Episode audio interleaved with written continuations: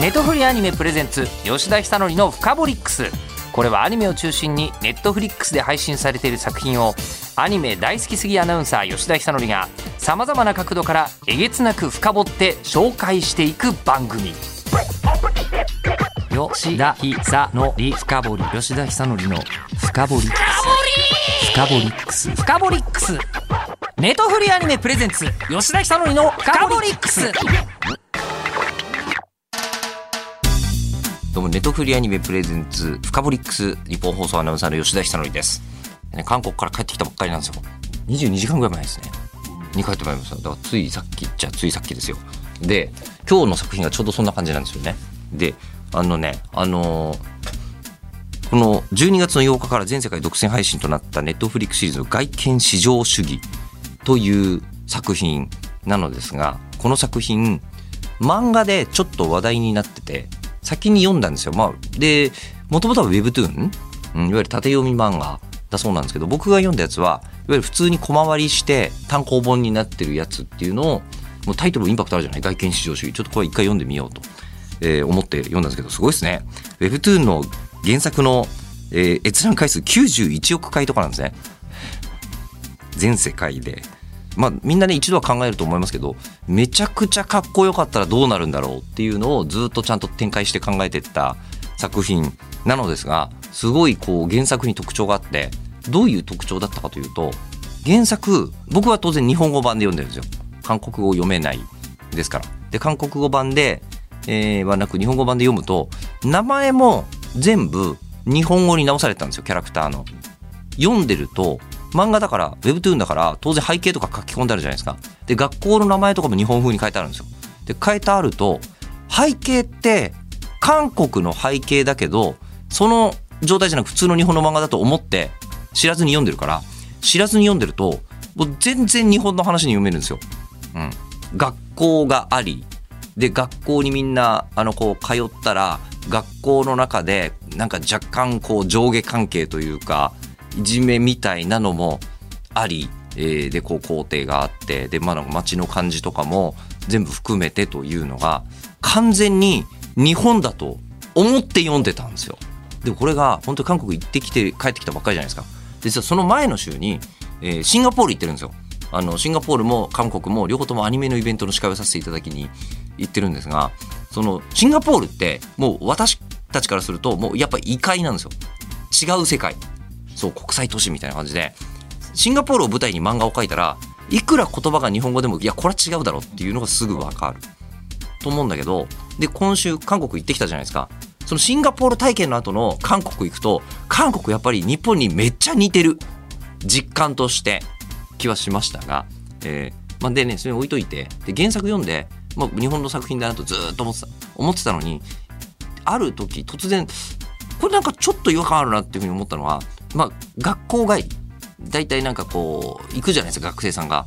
学校帰りに行く場所が焼肉屋だったあたりで 若干違うかなこれっていうのを思ってよくよく見たらこれあこれ韓国の作品なのかみたいに思ったのは、えーありました、うん、あの辺のそのカジュアルなご飯の世界は結構日本と韓国違うとこだなと思いましたよね。おさて、まあ、そんな作品が今回ネットフリックス版としては完全に韓国の物語として、まあ、やっぱり動画にするとなるともっと情報量増えちゃうからね。あえて無理やり日本の作品にするというのもそこは無理があったんだと思いますけども。現在全世界独占配信中の外見至上主義特集を今日お届けということになっておりますがそれではゲストにご登場いただきましょう。ピョンドッカ役の最上嗣夫さんです。はいどうもピョンドッカ役の最上嗣夫です。本日はよろしくお願いいたします。声優さんでいらっしゃいます。そうです。そうそうそうそうそうです。いきなりなんですけど、はい。えギャングスタラッパーの方とかじゃないいや本当見た目だけ見た目だけですね、ええ。はい。まさに外見が。パーカーに、えーキャップで、えー結構がっちりされていて口ひげあごひげっていう。いやそうなんですよ。褒めて結構気が弱いので。え、はい、お手柔らかによろしくお願いいたします。いやもう本当ですよ。気は優しくて系ですので、気は優しくて力、はまあほどほどです えはい。見た感じ怖いっていう。いやもうとんでもないですもん。えやっぱなんかあの、はい。舐められちゃいけないみたいなことで。いえ全く。そんなことは、ない？く、もう自分の見た目に合う服を探していったらなんか必然的にこうなっていったみたいな。あはい。意外とこうあのイカチ系似合うなみたいな。もうなんかもうあの背伸びができなかったですね。ジャケットを羽織るとか、はい。ハットをかぶるとか、はい。もうこれはダメだと。あ。もう早々に自分に合うものを探した結果このようになりました。そうなんですね、はい。確かにこう口調だけで今あのラジオで聞いてらっしゃる方からすると、そんな格好してるわけねえじゃんって思ってらっしゃる方多いと思うんですけど そんな格好してるんですよ。そんな格好してるんです。してらっしゃるんですよ、はい。ということで日本放送初登場というはい。最上さんなんですが、はい。えープロフィールご紹介させていただくと、ご出身が埼玉で、はい。えー学生時代が野球部とはい。弓道部にいたんですか、そうです。弓道部って、はい。弓道部の人ってキャップかぶんないイメージすっごいありますけど、やっぱりね道着が似合わなかったってもう思ったんでしょうね。あら、えー自分としてはでもやりたかったはやりたかった？そうですね。なんかその僕が行ってた学校が結構その弓道が、まあ、たまたまなんですけど強くてそれで僕がその入学式の時にはい。やっぱりなんかその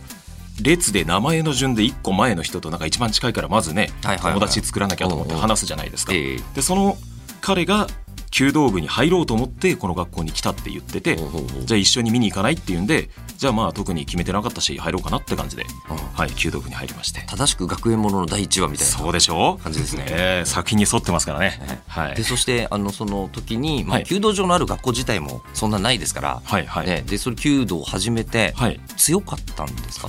まああのうちの学校は結構強かったですね。最上さんご本人は？僕はやっぱりこの見ての通り落ち着きがないのでちょっと集中力が足りなかったですかね。そういうスポーツなんですね。やっぱりもう集中。なんか皆さんの思ってらっしゃるイメージのようなうん静かに鶴の音だけが響くみたいなあ感じだったんですけどね。僕はちょっとね。袴を履いてそこに。袴を履いて、ええ。であれなんですよ。和球のはい。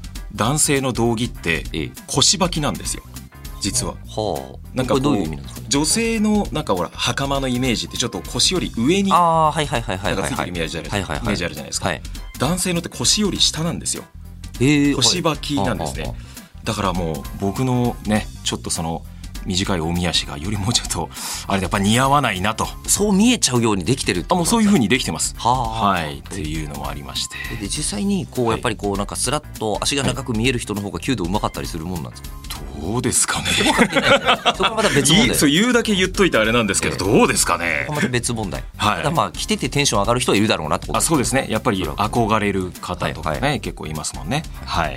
でそしてそこから、まあ、はい。声優さんになろうと思って勝田声優学院ケンプロダクション、スクールデュオってことなんですけど、はい。えっと声優さんにはい。なぜまたなろうってそこから思われるんですか？あえっ、と結構ええ。あのいろんなまあ、ところでなんか話したりする機会あったんですけど、まあ、なんかそのこの仕事に興味を持ったこと自体がもうすごく昔で,、昔、はい、うん、で僕ちょっと姉がいるんですけど、はいはその姉がやっぱりなんかお姉さんって容量良かったりするじゃないですか。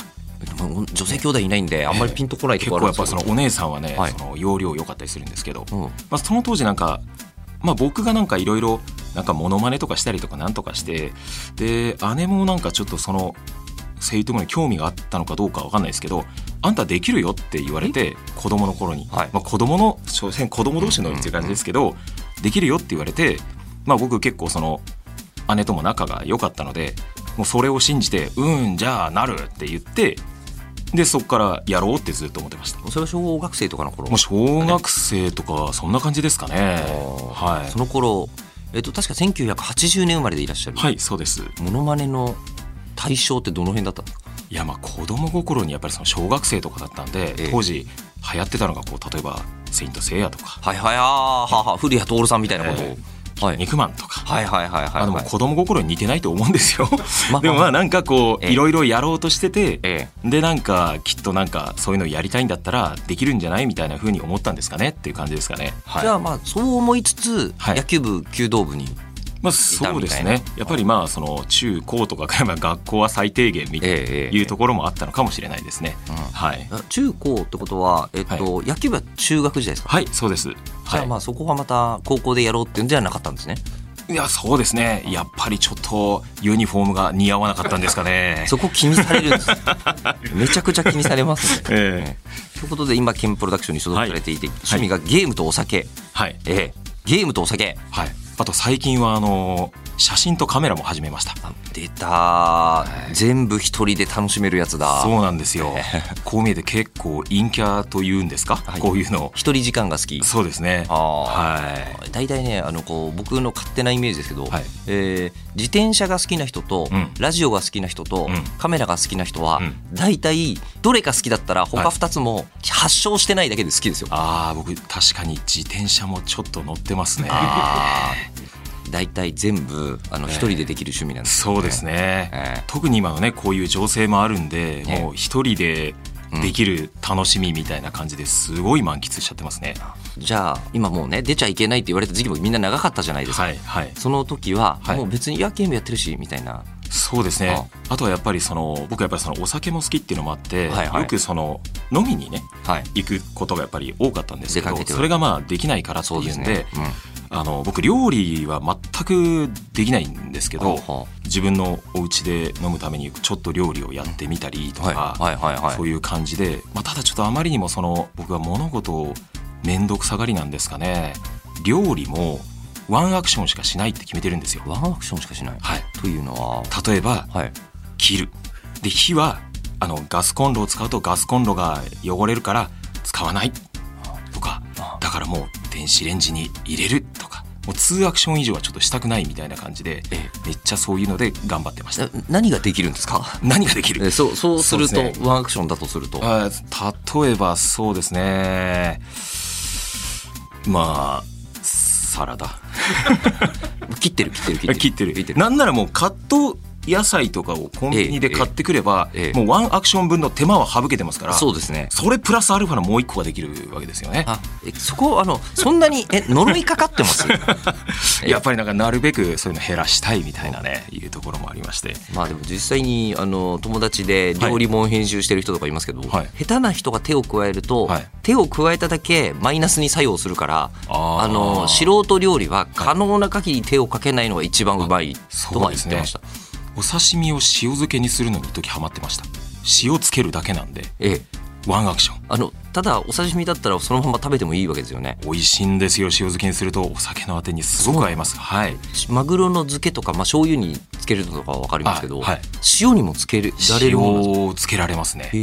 はい、あのサーモンのやつとかを塩つけて、はいまあ、ちょっと塩抜きをしてみたいな感じで、もうそれだけでめちゃくちゃ美味しいです。塩漬けしてから塩抜きする？あそれをもう合わせてワンアクションと言ってください。なるほど。なるほどえ今ちょっと疑問に思いました？そう確かに、えええ塩抜きいやも一緒ですね。やっぱりもう塩という意味では一緒です。まあ一回塩に関するアクションを。そうですね。塩アクションを。はいでもそれももうなんか誰かとじゃなくて、はい出られないこともあってもう完全に一人はい、でもう。全部一人一人にいらっしゃるはい。すごいなはい。あーでそして、えーゲームやってるものは配信とかされてるんあですか？そうなんですよ。同じく声優さんの山本和富君ってはいはいはいはい。あの声優さんがいらっしゃるんですけどその2人で「あの和富もがみ」っていう YouTube チャンネルもちょっとやらせていただいてましてその時に大体その2人でゲームやったりとかそういう感じのは結構よくやってますね。ゲームでの実況チャンネルって、はい。チャンネルによってこうゲームの選び方から、はい。プレイスタイルまでいろいろあるじゃないですか、はい。どんな感じの？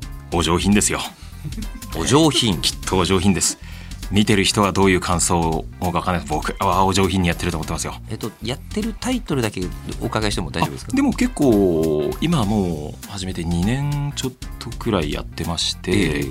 謎解きとかはあ2人で協力できるものとかっていうことが多いですかね、はい。なので「It Takes Two」っていうゲームご存知ですか？いやわかんないです。お二人様専用ゲームなんですよ。へえ2人いないとできないゲームなんですけどほうほうほう。それとかで協力プレイをしてええお互いの足を引っ張ったり、えー時には笑い時には泣き、ん。えー時には尊い犠牲だったといい、ね、そういうふうに わちゃわちゃとやってる感じの、はい、なるほど一人でやる感じじゃなくて二人でやることを重視したスタイルのチャンネルの場合はやっぱり2はいはい人でやってるので、できれば2人とか。はい。あとはまあ1人がやってるのにこう面白く突っ込めそうなものがあればって感じですかね。でも1人だとやっぱりそのシミュレーションゲームとかええ。やっぱそういう一人でやるのが結構好きだったりするかもしれません。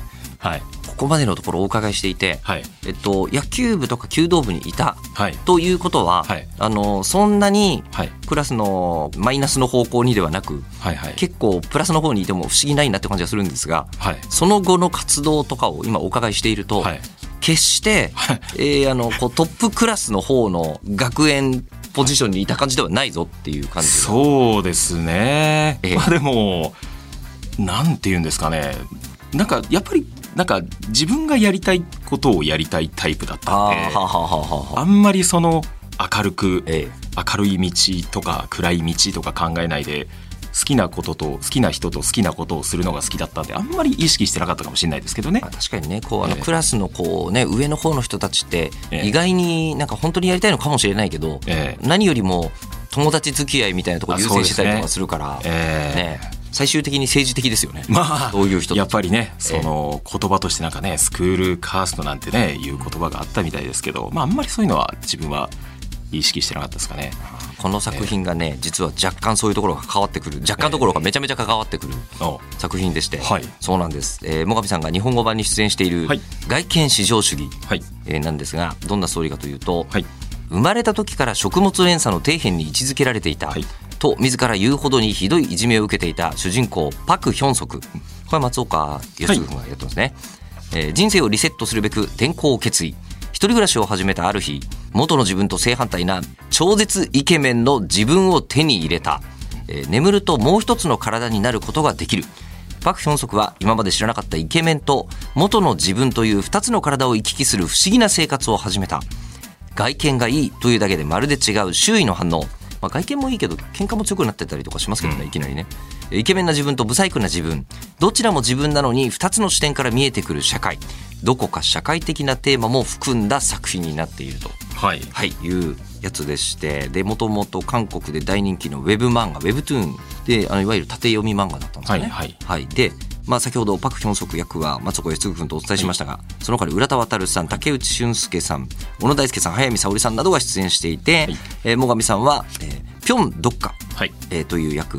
ヒョンソクの友人、そうですね。はい、まあこれねもう配信中なんでそうですね。まあはい。多少内容のこととして触れてもいいとは思うんですけど、えーやっぱりこのドッカもその元のいじめられていた状態のそのヒョンソクと同じようにやっぱりその転校先の学校で、まあ、なかなかねなんかちょっとあのかわいそうな感じではあったんですけどでそこでやっぱりそのヒョンソクが以前の自分の時とやっぱりこうシンパシーというんじゃないですけどっていうんでやっぱなんかその声をかけてくれるんですけど、どっか的にはめちゃくちゃもうイケメンが急に俺に優しくしてくるなんて、ん。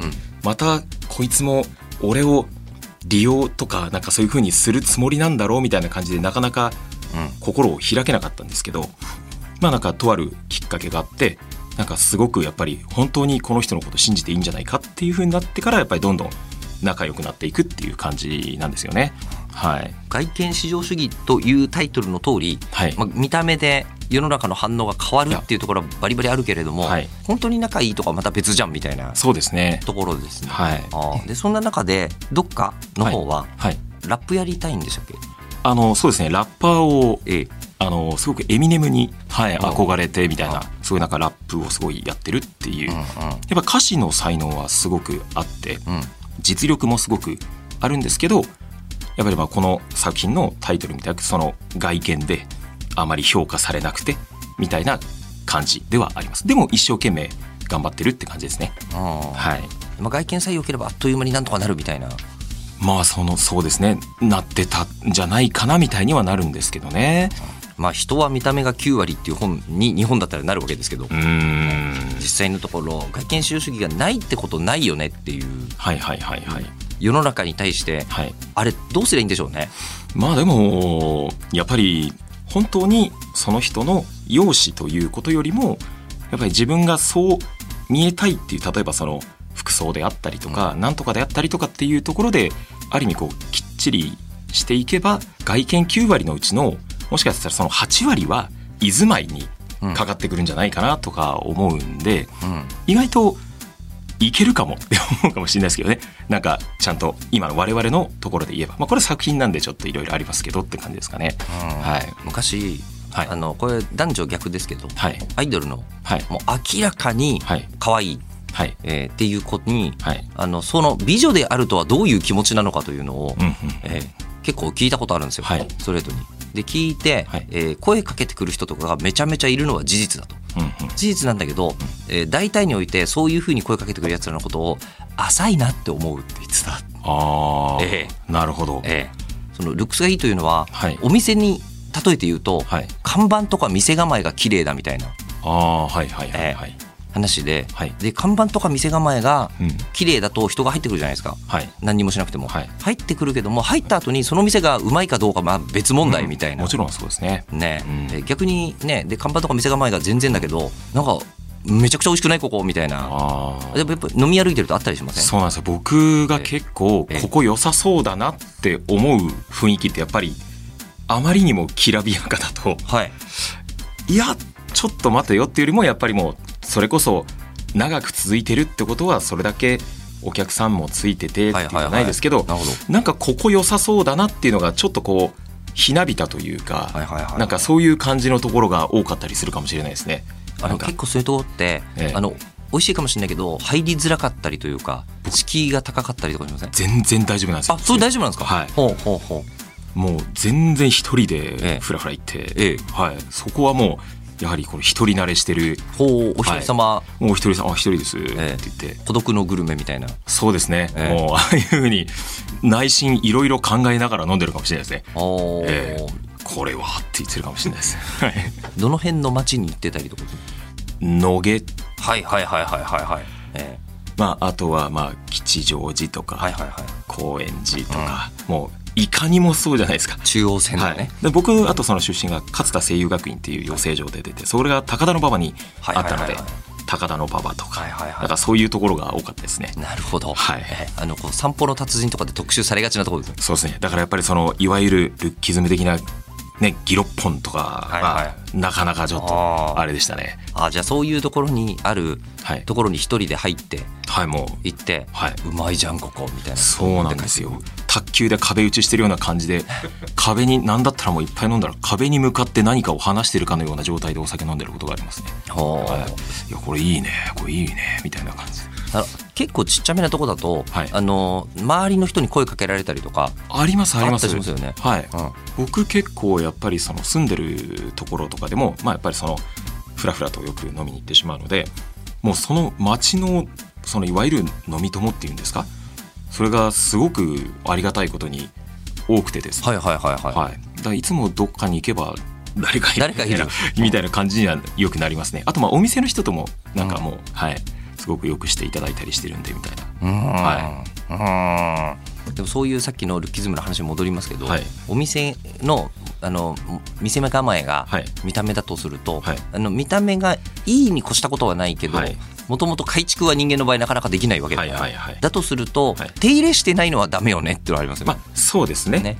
ええ。手入れは誰でもできますもんね。そうですね。うん。あのお店の外に飾ってある木をちょっとこう手入れしてあげるとかなんかこうねうん。入りやすい空気みたいなのっていうのはやっぱり大事なのかなってこう人の心もきっとみたいな。だもうスナックがあってそのスナックの看板がダサかったとしてもええ。割れてるのはダメみたいな。あそうですね。ことええダサいのも味かもしらんけど、えね。いや本当おっしゃる通りだとうん。割れてたら直しましょうよみたいな。そうですね。ことしてる店は OK ですもんね。そうですそうです。うん。はいで逆にそのこう店構えがいいがゆえに、はい。中が美味しいのにはい。なおかつあの店構えのせいで関係ない人がいっぱい来るっていう方がむしろ不幸かもっていうのをこの作品の場合若干思う。そうですね。ね。主人公がもともとねその両方を味わってる分やっぱりそのあ見た目でっていうふうにやっぱそのヒョンソクもこう結構対応が全然違ってっていうところやっぱまあヒューマンドラマに近い感じですよねこの作品は。まあ、しかもねあの数々の作品で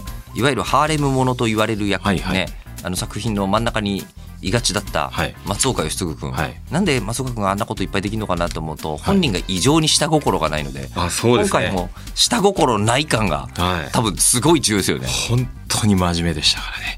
真面目でしたってことは真面目でいつも真面目なんですけど、ええあのこのご時世的に僕らの業界みんな一斉に取るってことがほとんどなくて、あそうですよね。はいまあ、その34人ずつとかで取ることが多くてでもやっぱそのご紹介いただいたように僕がそのよく松岡君のヒョンソクと絡むはいはいはい。ので、うん、松岡君とは結構一緒に撮ることが多かったんですよ。でやっぱり聞いてるとやっぱり本人のそのおっしゃったようにその裏のなさというか、ええというものがやっぱりもうお芝居にも、ね、お芝居としてはすごい練られてるんですけどその気持ちの心根みたいなのがすごく出てていやー素晴らしいうん素晴らしいっつってねちょっと腕を組みながらうん素晴らしいみたいになってましたね。それあのこ一人で飲んでる時と同じリアクション。同じ同じリアクションね、同じリアクション。ええ。うんこれいいねええ。いや僕もあの松岡君実は一緒にラジオのレギュラーとかもやってたりあそうなんですね。えーで、はい。イベントのとかでもよくご一緒してたんですけど、はい。あの僕楽屋で、はい。あの本当になんか作品にストレートな意味で感動して泣いてる役者さんって他に見たことないんですよね。ピュアですよピュアです、はいピュア。ピュアです。ということでその外見至上主義は今ネットフリックスではい。全世界独占配信中と、ははいいい、うことになっておりますので、コメディなんだけど基本まあそうですね。ね、はい。えコメディなんだけどなんかよくよく考えてみると、はい。割とあれ世の中のことじゃない？この作品っていうはい。えーやつですのでよろしければご覧いただきたいと思いますが。じゃあ最上さんからあの、はい。リスナーの方にですね、はい。あのぜひ最後にアピールをいただけるとあありがたいです。もう本当にでも今あの吉田さんに言っていただいたようになんかねやっぱりその一見華やかなそのみんなからこうキャーって言われて理想の体を、ね、手に入れてっていうのが主題かと思いきや本当に本質はこのタイトル通り外見至上主義の世の中でもう自分はなんで今こうなんだろうっていうその葛藤とかそういうことの方が結構刺さる作品だと思いますのであのーすごくそうですね。僕の役の話で言っちゃうとまあちょっとやっぱりあーなんかね作品上だからしょうがないっていうのはあるかもしれないですけどすごくやっぱりその考えさせられるいい作品だと思いますのでぜひ皆さんご覧いただければなと思っております。はいということで今回の「フカボリックス」えーネットフリックスシリーズ「外見至上主義」からピョン読家役の最上嗣夫さんにお越しいただきましたどうもありがとうございまありしたがとうございました。ネットフリーアニメプレゼンツ吉田久典のフカボリックス番組ツイッターもあります。アットマークフカボリックスをぜひフォローしてください。ではまたお会いしましょう。ネットフリーアニメプレゼンツ吉田久典のフカボリックス。ここまでのお相手は日本放送アナウンサーの吉田久典でした。